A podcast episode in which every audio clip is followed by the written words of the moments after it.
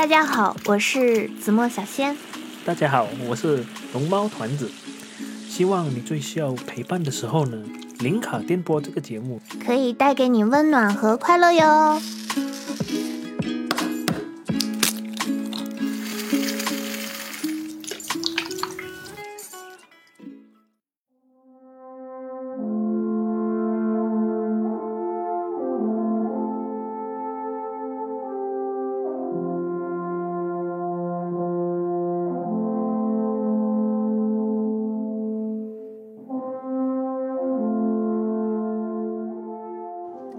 刚才听众朋友们听的那个声音呢，其实它是来自于瑞士的这个呃阿尔卑斯长号。它呢每年就是在瑞士的这个小镇上会有一个音乐节，很多人来参加这个音乐节，然后用这个长号来谱写各种各样非常优美动听的音乐。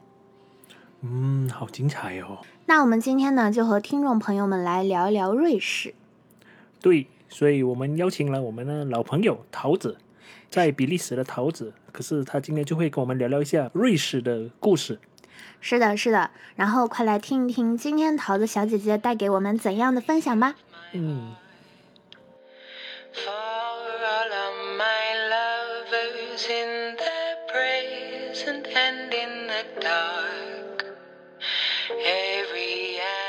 子墨小仙，龙猫团子，好久没见了，你们最近怎么样啊？啊，前段时间比较忙。然后呢，就特别想，那个时候就已经想到了退休的事儿，因为因为忙到，就是还没有步入社会，就我已经想好了退休的事儿。瑞士这个是我最想去的国家。天呐，大佬啊，都要退休到瑞士去了，太厉害了！我也非常喜欢瑞士。为什么要去瑞士退休呢？嗯，不知道为什么，就每次提到瑞士，瑞士对我与我来说就是山坡上有很多小木屋。那个小木屋我特别向往，然后最好我再再养在外面再养一个宠物，哎，每天吃了饭出去溜达溜达，感觉生活特别自在。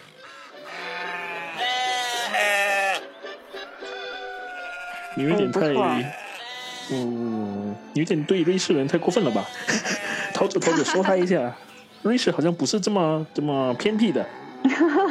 嗯，对，可能小仙把瑞士想成了大农村了。不过 我觉得整个欧洲其实也挺像大农村的，但是瑞士确实，呃，如果按照一般的讲，通俗一点，就是个呃大农村，有山有小木屋，挺挺惬意的那种生活环境啊。但其实，嗯，我们要想在瑞士退休，真得还得再奋斗个一二十年，我觉得，因为那边的物价。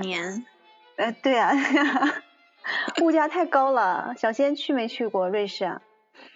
对瑞士了解没有？龙猫有没有去过瑞士？瑞士，瑞士也没去过。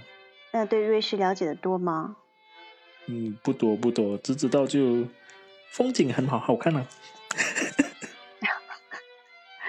其实这个呃，子墨小仙的想法挺好的，你的想法刚好跟这个全球百分之一的富豪人。富豪家族的想法是一模一样的，哇，好荣幸啊！虽然我是底层人民，但是我竟然有，哎，说说明我这个有做富豪的潜力啊！这个来自底层人民的愿望，嗯，对，这个很多富豪都是从底层人民做起来的，所以放心，你有的是时间 和机会。我我还得三四十年。嗯，但是呃，瑞士确实是一个特别向往的，桃子也非常向往能够在瑞士退休也好，生活也好，因为工作的原因，我经常会在瑞士出差，所以对这个国家还挺了解的。当时我去的时候就就爱上这个国家了。我很想问，就是在我印象里面，它这么一个低调的国家，就是满山头是小木屋的国家，它为什么会有那么多贵族出现在瑞士呢？这个是为什么呢？嗯，这个其实是一个特别好的问题。那要聊到这点，我估计这个就需要聊到整个贵瑞士这个一个国家它所处的一个历史环境。其实，呃，我不知道你们有听说过，瑞士两百多年来都没有打过仗，就是也没有参加过这个呃世界大世界大战。嗯，它被定为这个永久的中立国，所以就是从安全角度上来讲，可能全球全世界最安全的国家那就是瑞士。嗯，他一只要社会对社会稳定了，社会一旦稳定了，他就能够呃能够保证什么？保证这个经济环境的富足，就是经济的正常发展。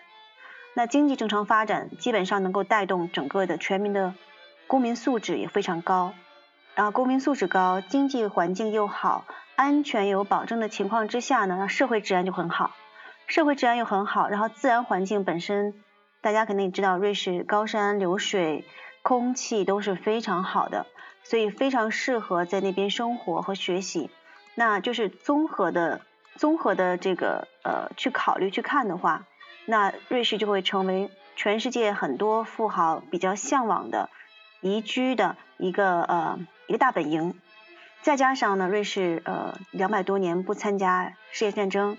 然后呢，又是一个永久的中立国，所以它不参与世界上任何一个国家的这种政治上的辩论和争论。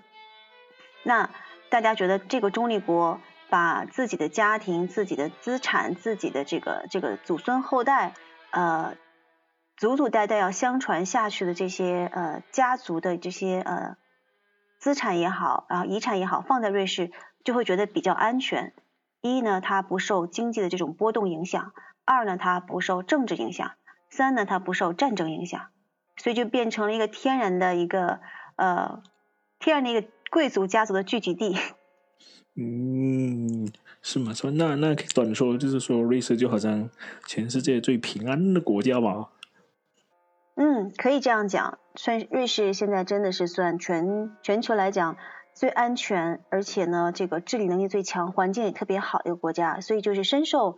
这些这个呃这些家族企业和一些贵族的这种青睐，包括比如说在瑞士有很多的皇室，欧洲的皇室啊，中东的皇室啊，然后这个亚洲这些的皇室成员的他们的子女，常年呢都会在这边生活学习，而且也是这些皇室去考虑孩子上学的这个首选地，就是因为它这些非常独特的这个特。经济环境、地理环境和这个安全环境，既然是有这么多贵族聚集，然后他们的子女在这儿上学的话，这个贵族学校是非常受欢迎的吧？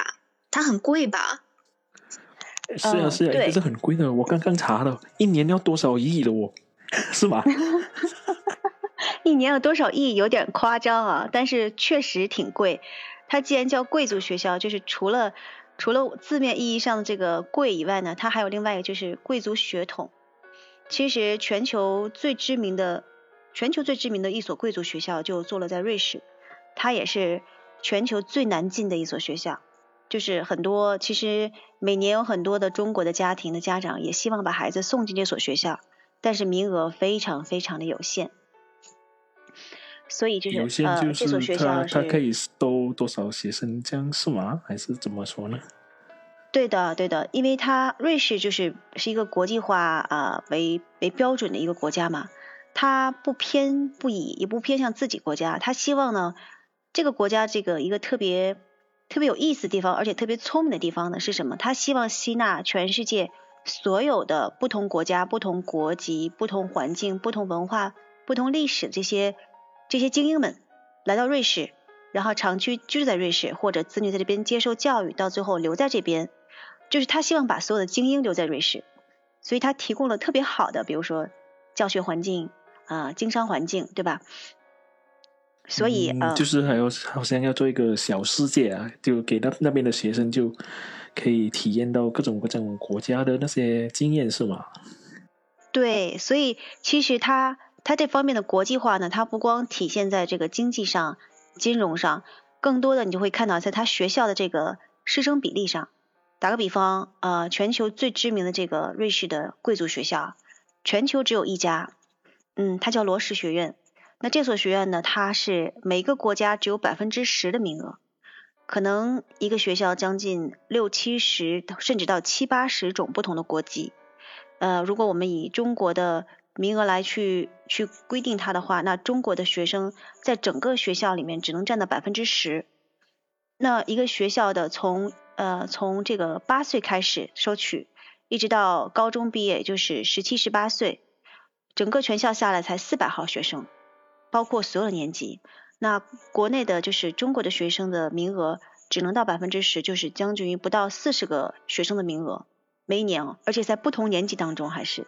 不是每个年级，是所有年级算起来四十个名额。所以你可以想象一下这个竞争力有多大，而且这所学校的学费也真的是很贵，估计是全球目前最贵的一所学校。那得很有才，很有才，就是一个是才华的才，一个是钱财的财，对吧？嗯，所以确实是。对，所以想要去到这样的学校，那他其实其实肯定是需要一些条件的，比如说他对你这个人的本身，比如说有什么文化水平啊、素质方面的要求嘛，或者是你的家庭的经济条件有什么要求嘛？需要什么条件才能去呢？嗯，是这样，我们在就是讨论他这个学费贵呃贵与否的话，前提就是要先研究一下它为什么贵。首先啊，就是它的它贵的道理在哪里？首先，这个这个瑞士这种私立国际学校呢是全球知名，然后这所学校呢又是一个非常特殊的，全球就这么一所，呃，想进呢就只能来瑞士，而且这个瑞士的这个银行钟表其实和它的教育是一样的，都是代表这个顶级品质的一个代表，所以说它既然做了唯一一所最棒的贵族学校，那它就做到了极致，做到最好，所以这个寄宿学校基本上就是全球所有贵族。包括一些呃企业大咖的孩子的一个摇篮，全球一些比如说呃名流精英，还有这些皇室子女啊，基本上都是在这边接受的教育。我们待会儿也后面会介绍给大家呃一些我们认识的一些名人，来自于这个这所学校啊，或者是毕业于瑞士的贵族学校。它呢与英国还有美国相比呢，就是它的学费是比较高的啊。其实它这是真正的名副其实的贵族学校。当时我记得在这个，我看了一个福布斯的排行榜，全球十大顶级贵族学校，第一位到第九位全部都是瑞士的寄宿学校，第十位才是英国的伊顿公学。大家应该知道英国的伊顿公学吧？应该很知名，但是它也只能排到第十位，前九位全部都是瑞士。那就这些贵族学校来讲呢，一年的学费基本上可以达到，呃。估计现在合人民币的话，八十万到一百万人民币，所以学费是真的是令人咋舌。这只是学费和寄宿费，还没有算平时，比如说学生的旅游啊、校内一些活动啊、假期一些活动啊，所以呃可能会超过一百万甚至到两百万这样的一个呃级别。就是很多虽然学费很贵，但是他还是成功的吸引了很多全球的贵族、富裕家庭和一些这个企业。企业家的这些子女家庭来进行啊，来把子女送到这些学校来学习，是因为他真的提供了非常优质的教育以及非常优质的这个师生资源。学生在学校可以享受到就是各种各样的呃怎么样啊生活的体验和学习的这种体验，以及碰到各种各样在不同行业里面的这个大大师啊专家级别的大师来给这些学生授课，以及就是各种各样的课后的俱乐部，什么马球、高尔夫球、航海啊这些。我们曾经可以想到的只有贵族可以干的事情，那这些学生在这种类型的贵族学校里面呢，都是可以这个每天从周一、星期一到星期天啊，体验不同的这种俱乐部。那去报考这些学校，其实呃要求当然肯定很严，因为本身名额就少，所以要求很严。我知道的就是呃我们国内送过去的一些孩子，对中国学生的要求，基本上就是学习成绩。要在全校第一，其次要有各种各样的这个兴趣爱好，呃，兴趣爱好还不只是说我只是学，而是要获得，比如说一些呃，打个比方，这个城市的大奖，这个国家大奖，或者是世界上的一些呃获奖的名次，一些记录，才有可能去有资格去申请这种类型的学校。然后最重要一点就是对中国的学生来讲，就是英语很重要，所以英语的水平也非常非常的要求非常严格。哇，觉得好像在那边上学，应该好像是去天堂这样。我也想去那边上个学。哦，来吧，真的是来吧，龙猫，那就等你的后代吧。嗯，龙猫的孙的孙的孙吧。哎，到时候你就可以跟。到时候你就可以在家族里面家谱里写一段，写那么一段，曾经是这个欧洲皇室的这个亲戚和朋友啊，曾经跟某某皇室和某某啊那个集团的某某子女在一起上学，也是一件不错的佳话。哎，我觉得，我觉得我我估计是没戏了，就是干啥啥不行，吃饭第一名，这事儿我就不想了。但是我就很好奇，刚才听桃子说这个有很多欧洲皇室啊，什么说是在这儿读书，那我就是很好奇、很八卦的想问一问，到底是有谁在这儿读过呢？就很想知道。嗯，其实刚才我说的那所学校叫呃罗什，这所学校呢有很多的欧洲的皇室。还有包括一些社会名流家庭，当然在瑞士其他的还有其他大概八到九所不同的贵族寄宿学校，有很多名人在啊，包括这些学校的创始人，其实都是一些皇室和社会名流在从当初几百年前就创建这些学校，学校这些设施都是一流的。但是要讲一讲，比如说我跟我来了这所学校，我跟谁谁谁是比如说呃校友，打个比方呃。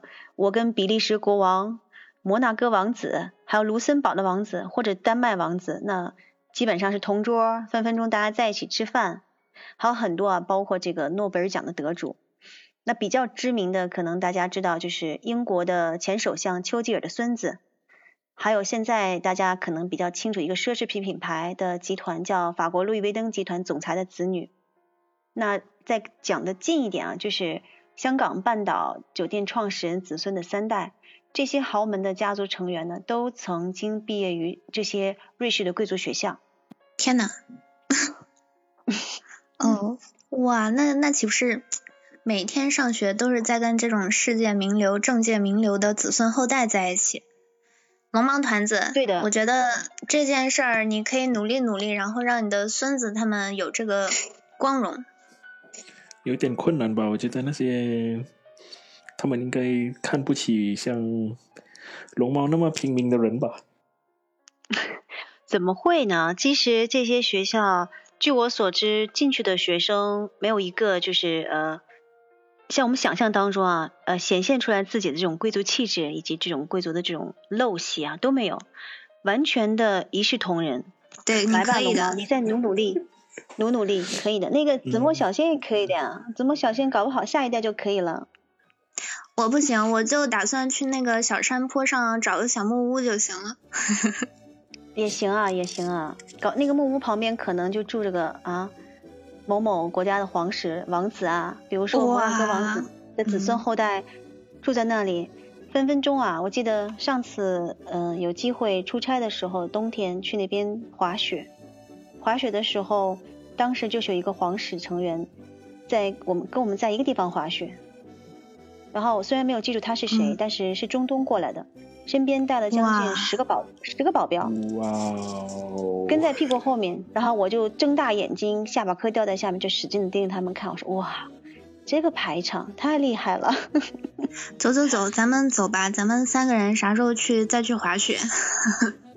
那就是说，在瑞士就很容易遇到那些明星啦，明星对，分分钟偶遇。嗯，比如说瑞士，给你介绍个地方，你们以后想遇到任何的贵族或任何的明星，就包括美国，全世界的明星都可以碰到，叫圣莫里斯，圣莫里茨，或者是哥斯塔德哥斯达这两个地方的地，你去滑雪，保证你分分钟都能碰到你想见的人。我不知道你们认不认识那个美国的希尔顿酒店的这个千金 Paris Hilton。嗯哼，嗯哼，嗯，他就经常去哥斯达，这是哥斯达德去滑雪，每年。所以呢，呃，到时候你们过去的时候，搞不好能碰到他。哇，那以后住希尔顿酒店是不是就可以免费了？那看你跟他关系搞得怎么样。你跟他搞好的话，保证你全球希尔顿全免费啊！先跟他成为好闺蜜，OK？走走走走走，我都按耐不住了。对，这个是最好的方式，结交朋友的方式，就是在运动当中，在娱乐当中，呃，假装不认识，然后呢，偶遇一下。对，我听过这个，就是在你运动的时候，你的心跳会加速。其实你看到他的时候，你以为是你看到他在心跳加速，但其实是你运动带给你的这种副作用。所以就是说，很多这种爱情 爱情故事都是在运动中发生的。篮球场、运动场，嗯，有道理，有道理。对，不是因为太帅了，是吗？是因为是因为运动太多，心跳加速的作用。原来是这样的。我听说，我头一次听说这个解释。好吧，这个是小小仙子墨小仙版的那个心跳加速，心动的感觉。